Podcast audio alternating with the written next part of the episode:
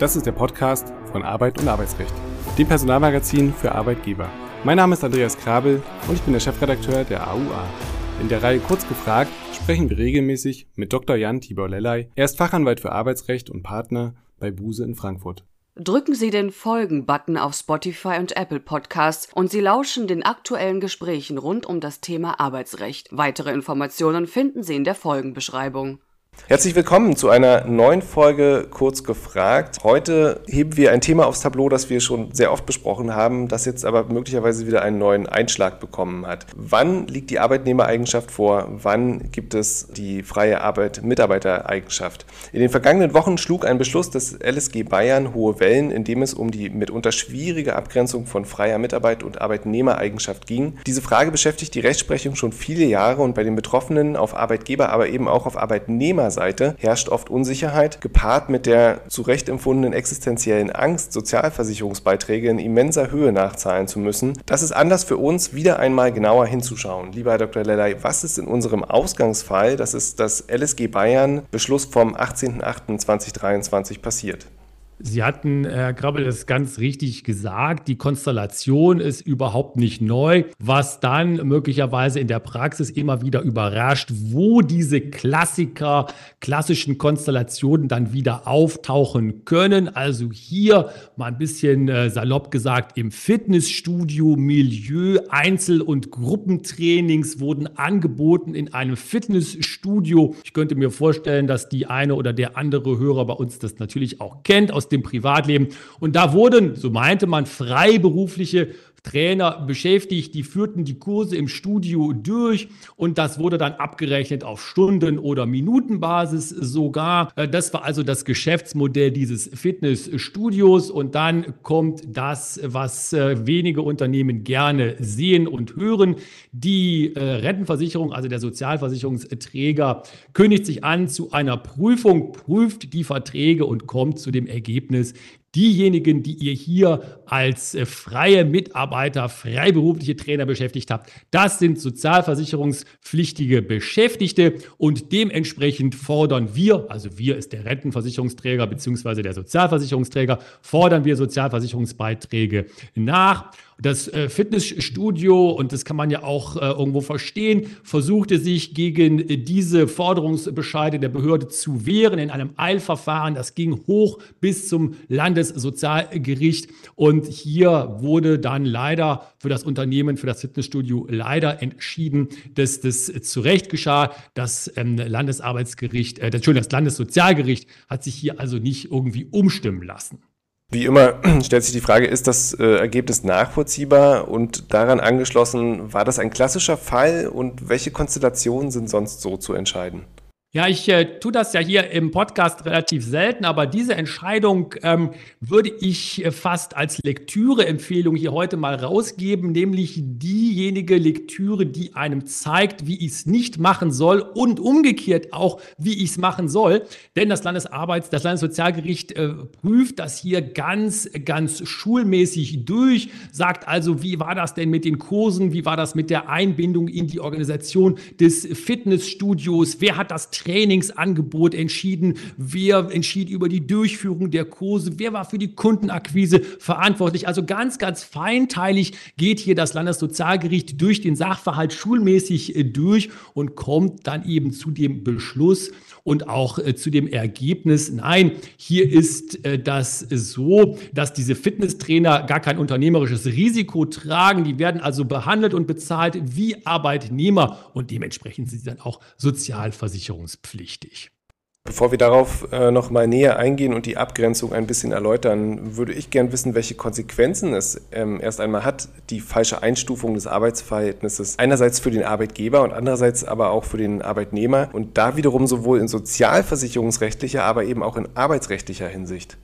Ja, das ist ja, Herr Krabbel, absolut richtig. Immer äh, das böse Erwachen. Es gibt ja sogar noch eine weitere Dimension, nämlich eine strafrechtliche Dimension. Vielleicht kann ich die mal vorziehen. Es gibt ja den Paragraphen 266 klein a Strafgesetzbuch SG, äh, StGB, der sagt, äh, dass die, ähm, das Nicht-Abführen von Sozialversicherungsbeiträgen strafbar sein kann. Das kann also weit über das Arbeitsrecht und das Sozialrecht hinausgehen, in das Strafrecht hinein. Und äh, wenn man sich das beim äh, Sozialrecht vielleicht jetzt erst einmal anschaut, dann ist es ja so, wenn die Arbeitsverhältnisse ursprünglich falsch als in Anführungszeichen freie Mitarbeit eingestuft wurden, dann sind ja die Sozialversicherungsbeiträge nachzuzahlen, vor allen Dingen eben in die Vergangenheit bezogen, einschließlich von Säumniszuschlägen. Ähm, und das sind schon ganz erhebliche Forderungen, die da kommen. Das ist vor allen Dingen für das Unternehmen schmerzhaft, denn bei den äh, Betroffenen, dann Arbeitnehmern, früher als freie Mitarbeiter angesehen, ist es nicht ganz so gravierend. Die müssen zwar auch zahlen, aber da ist es aufgrund der gesetzlichen Regelung etwas beschränkt. Ja, und die, der andere Aspekt ist ja tatsächlich dann das Arbeitsrecht, denn diejenigen sind dann eben auch arbeitsrechtlich als Arbeitnehmer einzuordnen. Und äh, da gibt es dann den ganzen Strauß von Rechten und Pflichten aus dem Arbeitsrecht wie Entgeltvorzahlung in Krankheitsfall, bezahlter Urlaub mit Mindesturlaub, Kündigungsschutz und so weiter und so weiter. Das heißt also, in diesen Fällen ist es regelmäßig so, dass die ganze Unternehmensorganisation jetzt hier auch bei diesen Fitnessstudios mit etwas konfrontiert wird, auf das man überhaupt nicht eingestellt ist. Denn zum Beispiel müsste man jetzt ja auf einmal sagen, als dieses Fitnessstudio, ich hatte vorher aus meiner eigenen Perspektive gar keine Arbeitnehmer und auf einmal habe ich eine ganze Handvoll oder noch mehr und muss das administrieren. Also das ist ganz, ganz gravierend. Ja, und dann könnte man ja auf die einfache Idee kommen, das Ganze eindeutig detailliert und schriftlich fixiert, vertraglich vereinbar, zu vereinbaren. Oder kommt es dann doch auf die tatsächlichen Verhältnisse im Arbeitsalltag an? Das gut äh, zu formulieren und auch gut äh, zu vereinbaren und vorzugeben im Vertrag ist sicherlich eine sehr, sehr gute Idee. Das sollte man tun. Man sollte nur eines dann nicht tun oder man sollte dann einem Irrglauben nicht äh, aufsitzen, dass das das Entscheidende sei. Denn die Rechtsprechung sowohl des Bundesarbeitsgerichts als auch des Bundessozialgerichts sagt absolut zu Recht, was entscheidend ist, ist die tatsächliche Durchführung des ich nenne es jetzt mal ein bisschen neutral, Vertragsverhältnisses. Das kann man zum Beispiel auch nachlesen in dem Paragraphen 611a Absatz 1 Satz 6 BGB. Da steht es auch drin, das ist ja das Arbeitsverhältnis dort in diesem Paragraphen definiert und da steht ganz klar drin, die tatsächliche Durchführung, nicht wie das ganze Ding heißt, das ist entscheidend und das ist auch aus der sozialversicherungsrechtlichen Sicht entscheidend. Das heißt, der gut gemachte Vertrag ist gut, ein guter Ausgangspunkt und noch besser Besser ist es, wenn der Vertrag dann auch gemäß den gesetzlichen Bestimmungen gelebt wird. Und dann lösen wir das Versprechen vom Anfang ein und gehen einmal darauf ein, wie man oder beziehungsweise wie die Rechtsprechung das tut. Also wie grenzt die Rechtsprechung äh, einmal ganz kurz zusammengefasst Selbstständigkeit und abhängige Beschäftigung voneinander ab?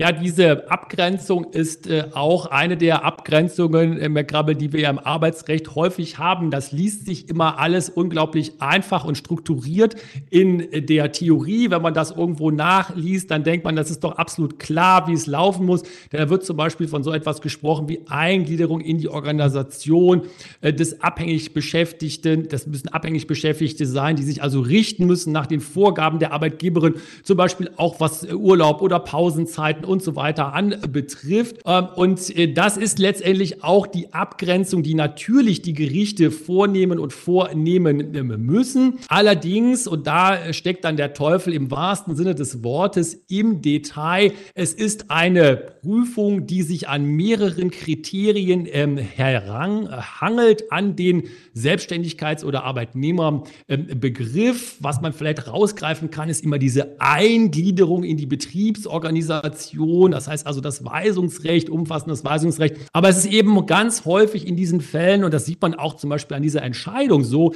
dass es nicht eindeutig erstmal ist, wo man sagen kann, ja, hier, jetzt haben wir euch, sondern häufig wird eine Prüfung sehr fein ziseliert durchgeführt und dann kommt man zu dem Ergebnis ja oder nein, also Arbeitnehmer oder Selbstständiger. Kern der ganzen Entscheidungsfindung ist natürlich die Darlegungs- und Beweislast. Wen trifft diese im Streitfall? Ja, die Darlegungs- und Beweislast die richtet sich ja erstmal nach den allgemeinen Regeln. Das heißt also, die Partei muss immer dafür vortragen, also Tatsachen bringen und möglicherweise im Streitfall auch beweisen, die für sie günstig sind, die also für sie günstige Tatbestandsmerkmale erfüllen. Und wenn man das jetzt mal so in diese klassische Konstellation äh, gibt, dass jemand sagt, der vorher als freier Mitarbeiter behandelt wurde, auf einmal sagt er, naja, weißt du, ich habe mir das mal angeschaut oder ich habe mich rechtlich beraten lassen, ich bin gar kein freier Mitarbeiter, ich bin ein Arbeitnehmer und möchte die entsprechenden Rechte einklagen bei dir, Arbeitgeberin, dann würde diese Person das beweisen äh, müssen. Die würde das also vortragen müssen und müsste dann auch im Streitfall beweisen. Wobei die Gerichte da eben helfen mit einer sogenannten abgestuften Darlegungs- und Beweislast. Das heißt, man kann sich nicht dann einfach als Unternehmen hinsetzen und sagen, ich leugne das alles, sondern je detaillierter vorgetragen wird, und das passiert ja in diesen Fällen leider aus Unternehmenssicht häufig, desto detaillierter muss man sich auch darauf einlassen und das aus Unternehmenssicht eben widerlegen, was da an Behauptungen kommt. Und jetzt gibt es ein ganz tolles Instrument, hilft ein sogenanntes Statusfeststellungsverfahren im Zweifel weiter. Da stieß sich natürlich die Frage an, beziehungsweise ist die vorgeschaltet, was ist das Ganze und wie geht man hier vor? Ja, es ist auch gesetzlich geregelt, das Statusfeststellungsverfahren. Man kann reinschauen in den Paragraphen 7 klein a SGB römisch 4. Da kann man nämlich ähm, in der, bei der Deutschen Rentenversicherung Bund als Sozialversicherungsträger schriftlich oder elektronisch eine Entscheidung beantragen, ob bei einem ähm, Auftragsverhältnis, so ist das neutral beschrieben, eine abhängige Beschäftigung oder eine selbstständige Tätigkeit vorliegt. Abhängige Beschäftigung wäre ja aus der arbeitsrechtlichen Brille dann immer die Arbeitnehmereigenschaft. Und das Verfahren wird dann von dem Sozialversicherungsträger Deutsche Rentenversicherung Bund durchgeführt. Die hört, das, hört die Beteiligten dann an und kommt zu einem äh, begründeten Bescheid. Der kann dann auch nochmal natürlich gerichtlich überprüft äh, werden. Die Frage ist immer, äh, macht es Sinn, äh, ja oder nein? Sinn macht es natürlich auf keinen Fall. Natürlich sage ich, aber es ist ähm, fast schon klar für Sachverhalte in der Vergangenheit, denn äh, das äh, kann ja im Zweifelsfall sogar noch zu Problemen führen. Sinn kann es machen, wenn man sich auf Vertragsschlüsse vorbereitet und sagt, naja, wir wollen es mal im Vorfeld wissen, wir wollen optimal vorbereitet sein, wir wollen nicht in eine Falle tappen für ein noch zu begründendes Vertragsverhältnis, also zum Beispiel jemand als freien Mitarbeiter einzustellen, das dann im Vorfeld klären zu lassen, das kann Sinn äh, machen und wird in der Praxis auch immer häufiger häufiger gemacht. Ist diese Entscheidung dann bindend? Hm, wenn Sie sagen, ich mache das im Vorfeld, dann habe ich ja wieder das Problem, dass möglicherweise etwas ganz anderes gelebt wird im Alltag. Also da muss, muss man ja vermutlich auch etwas vorsichtig sein. Ja, absolut richtig. Äh, und das ist ja das alte Thema, mit dem Behörden äh, auch umgehen müssen und können. Ähnliches hat man ja zum Beispiel auch bei der Finanzverwaltung. Da gibt es ja auch solche Auskünfte, die man da anfragen kann zu bestimmten steuerlichen Konstellationen. Das ist ganz, ganz vergleichbar. Und da legen Sie ja Krabel absolut zu Recht natürlich den Finger in die Wunde, denn die Behörde wird immer sagen und auch zu Recht sagen, ich, du hast mir einen ganz bestimmten Sachverhalt mitgeteilt und den habe ich meinem Bescheid ja zugrunde zugrunde gelegt, positiv oder negativ. Und wenn du dann auf einmal etwas anderes tust oder mir vielleicht wichtige Tatsachen nicht mitgeteilt hast, dann ist natürlich auch dieser Bescheid, äh, ich will jetzt nicht sagen, das Papier nicht wert, auf dem er steht, manchmal ist er auch heute elektronisch, aber auf jeden Fall ist er dann eben in dem Sinne nicht bindend und das kann man ja auch nachvollziehen, auch aus Sicht und Perspektive der Behörde. Und dann holen wir mal alle Beteiligten mit rein. An welcher Stelle kommt der Betriebsrat bei Fragen zur Einordnung von Mitarbeitern noch ins Spiel? Ja, was mir da zum äh, Anfang immer sofort einfällt, ist der Paragraph 99 Betriebsverfassungsgesetz, der sich ja befasst mit der Mitbestimmung bei Einstellung äh, ins äh, Unternehmen, Einstellung, Umgruppierung und so weiter und so weiter. Und da würde man ja dann sagen, aus betriebsverfassungsrechtlicher Sicht zu Recht, wenn ich äh, einstelle in Anführungszeichen einen Nicht-Arbeitnehmer, also einen freien Mitarbeiter, dann muss ich den Betriebsrat nach Paragraph 99 zum Beispiel nicht informieren. Ich müsste ihn zum Beispiel aber auch nicht anhören, wenn ich ein Vertragsverhältnis mit mit einem solchen freien Mitarbeiter kündige. Sonst könnte der Betriebsrat ja sagen, ich habe ein Mitbestimmungsrecht nach 102 BTVG, aber ja nur bei Arbeitnehmern. Nicht? Also da wird auch eine Weiche gestellt und es bleibt natürlich dabei, der Betriebsrat vertritt die Arbeitnehmerinnen und Arbeitnehmer, die Beschäftigten in diesem Sinne des Betriebs, nicht die freien Mitarbeiter. Aber hier kommen diese ganzen Problemfälle möglicherweise auch nochmal in der betriebsverfassungsrechtlichen Verpackung zurück. Ganz herzlichen Dank, lieber Herr Dr. Lellay, für diese Folge. Wir hören uns beim nächsten Mal. Tschüss, bis dahin. Dankeschön, tschüss. Lernen Sie das AUA-Magazin kennen mit dem kostenlosen Probeabo. Es erwarten Sie Fachexperten mit rechtssicheren Aussagen, aktuelle Themen mit Anwendungsfällen für Ihren Alltag, verständlich formulierte Gesetzesänderungen und Arbeitshilfen in Form von Checklisten, Musterklauseln und Praxistipps. Besuchen Sie aua-online.de oder die Folgenbeschreibung für mehr Informationen.